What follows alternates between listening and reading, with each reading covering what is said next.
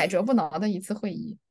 是嗯，的，就太，奇怪了，Zoom 为什么会出这样子的问题？对，首先向大家泄露了我们用的软件是 Zoom，好的。难道是跟什么美国封锁中国什么软件有关之类的？不懂不懂。哦，你。能听见我背景里的风声吗？就是上海这两天刮大风、下大雨、倒，大霉，最后三个是 是我家的，就是风巨大。昨天晚上我都很梦里都这这栋楼梦里都都都都感觉要晃了，所以不知道怎么样。这么夸张？对，就是它风巨大巨大，反正我希望春天是阳光明媚的样子，这样就让我只想在家里吃外卖。唉，你。本来也只能在家里吃外卖，我可以自己做，然后出去买点什么吃的，甚至还喂一下小猫之类的。现在这么大雨，我都不知道昨天晚上猫都睡在哪儿。车嗯，库里。还有点，嗯，刚刚本来想说啥呢？嗯，好吧，你先说说你昨天干了些啥，或者是你前两天干了些啥。我，靠！我已经不太想得起来前两天干了些啥。我我昨天在家就就基本上没干啥事儿，就就聊了一个一个外包的活儿，然后别的没做什么特别的事儿，就是把那个 PPT Night 的那些东西就还是整理了一下，我这几天就能把剩下的都发完了。然后对，我下一次 PPT Night 定在了五月十四号。上一次有人说妈的时间太短了，来不及准备。我内心想着，谁他妈不是在最后一天的白天在那儿做 PPT 的，来不及准备个鬼。然后这回为了心理建设 要长一点。这回为了把这种借口扼杀在摇篮里，我现在已经在朋友圈里发招募了。好的，对，然后嗯。周周周六出门看了一个剧，然后就看的巨生气，写了篇十三条，从头到尾都在骂他。就是好的，对那个你说，就是他其实去年四月份就应该在深圳演，结果疫情就一演就演到了今年，然后他是被就是评价非常高，豆瓣评分有快八分的样子，然后大家都说嗯各种什么啊烧脑，然后悬疑，然后又是他用了一个很神的形式是，就是他在舞台上搭了一个三层小楼，但是那个三层小楼本身他把该做墙的地方全都做死了，所以说你里面他在里边儿表演什么的时候，你其实不太看得到，他就找了个人举了个摄像机在里边儿拍，然后摄像机在里边儿拍的时候，那个顶上就有对三块屏幕是显示的。这个这怎么有点像那个综艺呀、叫什么？我忘了，就是他们拍那个一镜到底的那种舞台，但是又又借由哦。摄像机表演出来那个，但是我忘了它叫啥。好吧，体验不好。就是你首先他的这个想法是抄的，这个想法嗯。国外有一个戏是做了的，然后而且他的舞台跟那个国外那个舞台真的是挺像的，好的，虽然说。要表达的东西其实不太一样，但是嗯舞台应该确实是参考了人家的。然后另外就是它的这个形式就是形式而已，就除了最后有一个可能算大悬念的地方，那个是那个形式，那个屏幕用着是我能理解为什么要这么用的，但是之前的可能说一个小时五十分钟的内容，你都理解不嗯，了做这个的意义在哪儿。好的，就，是他就是没有把这个形式用到最巧妙。对，就是纯非常纯粹的在显示说我们这个团很有钱。然后好的，对，然后再加上演员，就是据说不是原卡。我其实本身不嗯挑卡司，但是这一场的演员就是真的还蛮糟糕的。然后那个剧又又非常的奇怪，就是它是一个那个悬疑故事，然后不知道为什么它是上海的剧团，一定要把这个剧设置在重庆。就是他的整个故哦，事跟重庆没有搭任何边，但是他这样子就强迫了所有演员在台上讲重，庆话。那他演员到底是哪儿人呢？我我听着感觉绝大部分都不是重庆人，所以说那个哦，重庆话就非常的加深，就是又加了一点上海话的语调，又加了一点普通话，就你听着很难受，不知道为什么他们要。这么做。嗯，他难道里面用到了什么当地才有的文化属性的东西，什么没食物、有，节气？就没有歌厅小姐，这重庆要骂娘了。好的，那那真的不是不懂了，就是就是是就是，嗯，反正决很奇策者的怪。对，然后整个东西反正就是我后来朋友安慰我说，你把它当一个非常纯的商业剧，你就会觉得嗯，它还行。但是我心呃，说，我不管把它当什么剧，我都花了一样多的钱啊。对呀，又不是嗯，说你要说把它当成一个慈善剧，但是，商业剧和和文艺剧，它本本质区别只是你的体验，可是你买买买，就是你花钱购买的行为并没有改变。反正就是就是真的非常的神奇，而且就是，哎，我不知道怎么讲，就是我真的不太能理解大家夸他的所有的点，我倾向于觉得是就是大家都没怎么吃过好东西。我那嗯，篇，对，我那篇十三条里面，我发了两遍。我第一遍的时候真的写满了，我每骂他一个点，都说那个因为这个点而觉得他好的观众吃点好的吧。然后真的十三条里面我写了五六条这一句话，然后但是后面又把这一句话删了，重新发了一遍，因为心里边觉得说没有吃过好的，好像不是观众的错。哦，你要这么说，确实。那那这个戏它有任何就除了你看到的口碑很好之外，有什么大家推荐啊什么之类的吗？就那种大师或者是有名嗯，个人的推荐吗？这个。我觉得就是贵圈不是 B 圈，啊，贵圈吧，没有什么非常的大师推荐的东西，就是那就说明，不太做这一嗯，块儿，就是大家都不太做这一块儿的营销，而且这一些所谓大师推荐什么的，其实本质上都是人情啊，就是我自己本身也不 care 这些。那好，那排除掉这个因素的话，那有没有可能就是确实是大家很多评价就是跟风，就是有的人可能是发自肺腑的，因为没有看过更好的东西，觉得这个挺棒的，有的就是跟风呗，也也是很很我我我。我我就不知道，我就觉得大家对这个东西的要求是不是太低了，呃，或者说大家。太容易满足了。就像我，嗯，虽然不太恰当，就我拿一个很俗的事儿比较，就是一直风超大，有个什么沪西老弄堂面馆，哎，我这样点名道姓的真合适吗？就是去他家巨多人，而且就是巨多明星在那打过卡，然后很多 UP 主也去拍过，然后那天我就跟超哥去了，然后就本来就很远，去了以后又要排很久的队，然后他们嗯家。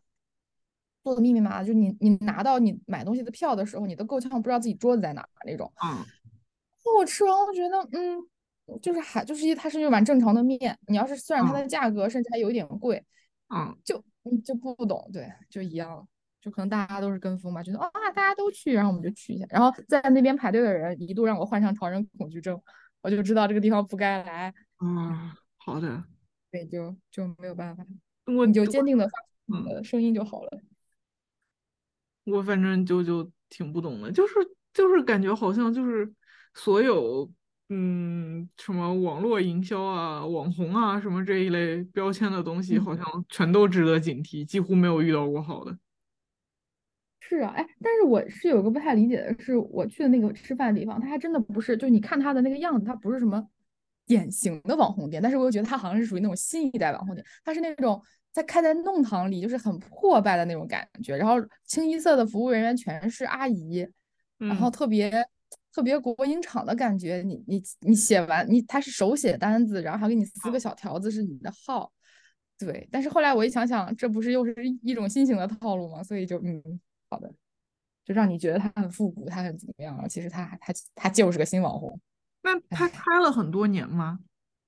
对啊，十几年吧，那？说开了很多年，不应该这样啊。就是他早期肯定是因为他的呃，他他在同行里肯定是厉害的，然后嗯大家去追捧他肯定也是有原因的。但是开着开着可能就有一些许变味儿。然后尤其是我在点餐点单的时候，我说我要 A B C 的时候，老板说啊你不加个 D 吗？A 那样子比较好吃。我说不，我就要 A 这个样子，然后要 A B C，我不要 D，就是有一种嗯啊。就他觉得我都很好，他觉得他预判我很好被说服，很容易被他洗脑的一个样子，这这个预判让我觉得很不舒服。然嗯后老板蛮油的，但是服务的阿姨们确实是挺好的，就是他处嗯于一个被资本掌控了的老店的感觉，然后营销出来成了一个我不太喜欢的样子。就是你说他那个面好不好吃呢？OK，好吃的，但是你花那个钱拍那个时间去，我就觉得没必要。嗯，好的，就算了。对，然后阿姨们是真累，还有一个食客问阿姨说：“你们这边生意这么好，然后这么多人，你们这么累，你们一个月挣多少钱？”阿姨说：“四千多。”然后那个人就说：“啊，你们老板太黑心了。”所以侧面也佐证了我对老板的观察。好的。就嗯，哎，不知道就这样吧。然后，好的，哦，我想昨天收到了本子，就是收到了本子，然后开始写作了一番，然后就感叹这个本子真的很厚，它应该是我写过最厚的本子，宛如一本现代汉语词典。好的。然后我这边的那本没那么厚。OK。然后也在纠结说这个时这个时节，如果想从上海寄点小礼品的话。八成是那种需要保鲜的东西，但是又很容易坏。比如说马上清有什么青团子啊，什么什么呃，但是但是又不知道日常的小零食呃，就是小小礼物有什么值得寄的。就感觉现在这个社会，你想买什么东西都很容易买到啊。嗯，创意和那个什么都非常的非常的，就是非常的不罕见。所以 让我再想一想吧。好的。我这边是捎过来，就是我这本本子里面就是有一个姑娘放了三根荧光笔进去，然后这个三根荧光笔就很好玩，每一站的人都会想办法用一用它，然后再把这三根笔留给下一站。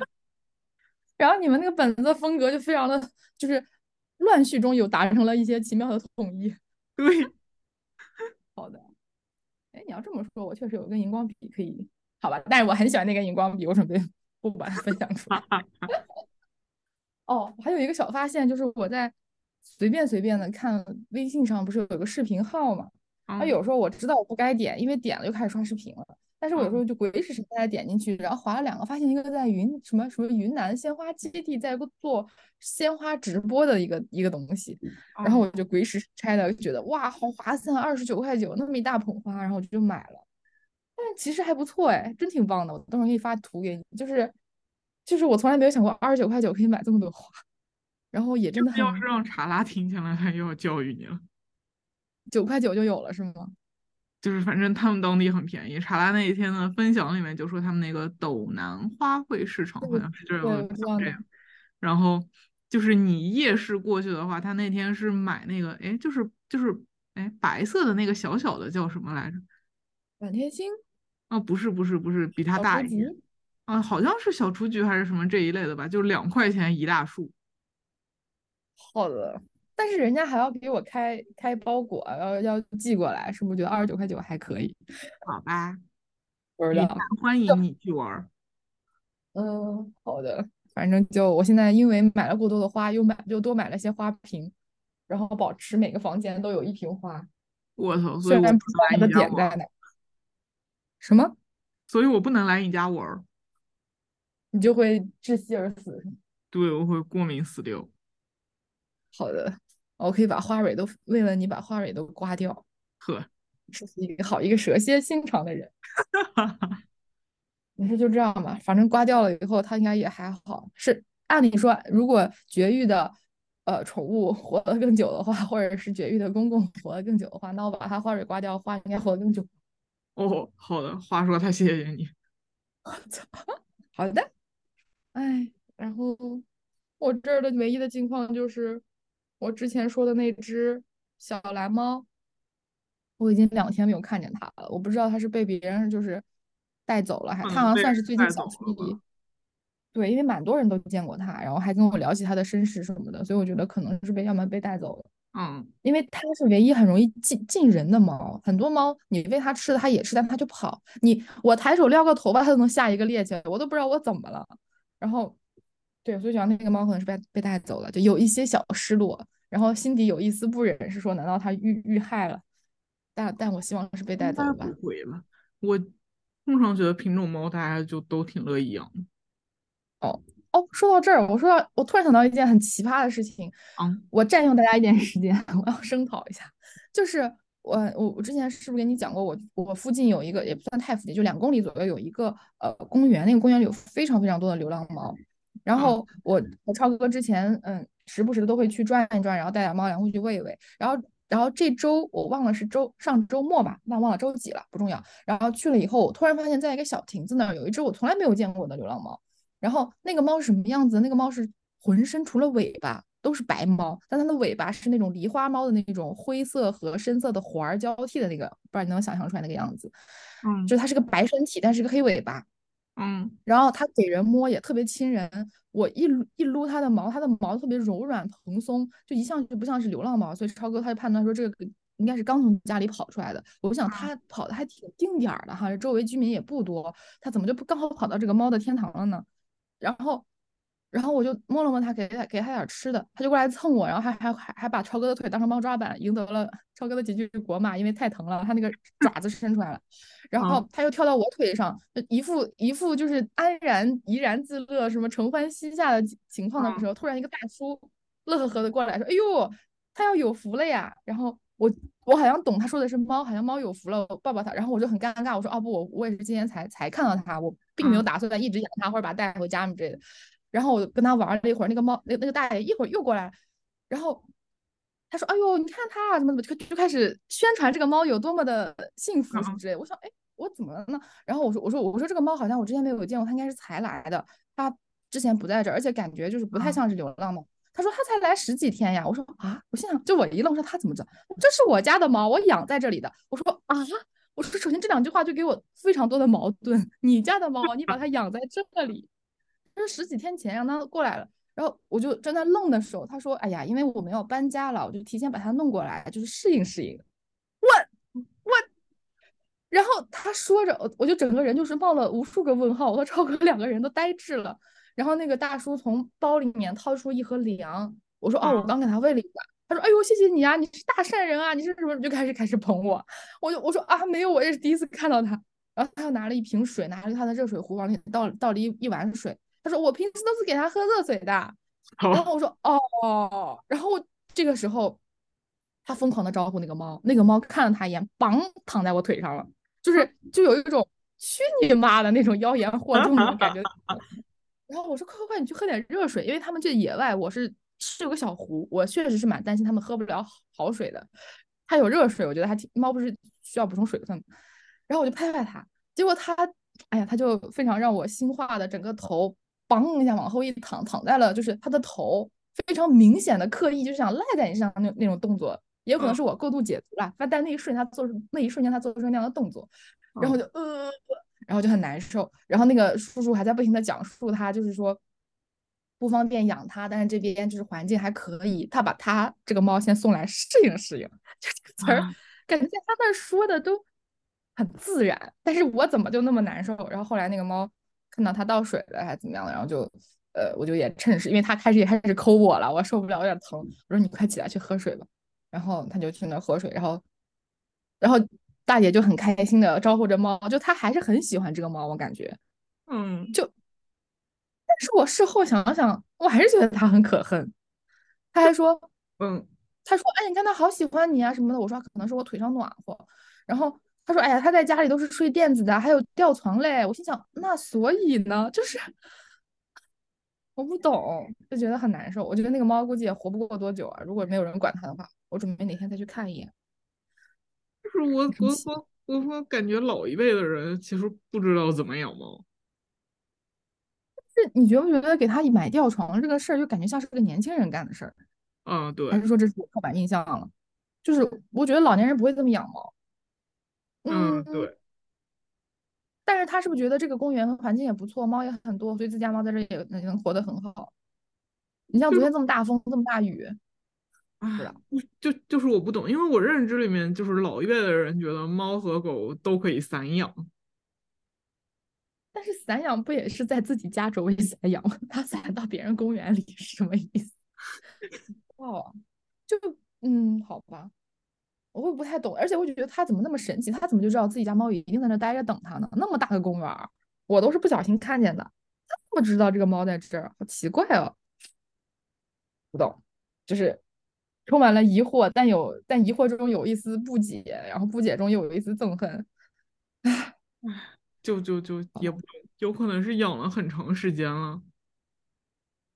但也就是但就是就是猫多少有些认识它，就是我去那苏州的那个怡园，怡园嗯。的那个公不是公园，园林里面有两只猫，然后那嗯。个两只猫就是有一个阿姨，她说自己会固嗯。定去喂它，就是那个园林里边儿其实自己有就是拨款给它买猫粮啊啥的，但是那阿姨说那个猫嗯。粮太次了，猫不乐意吃。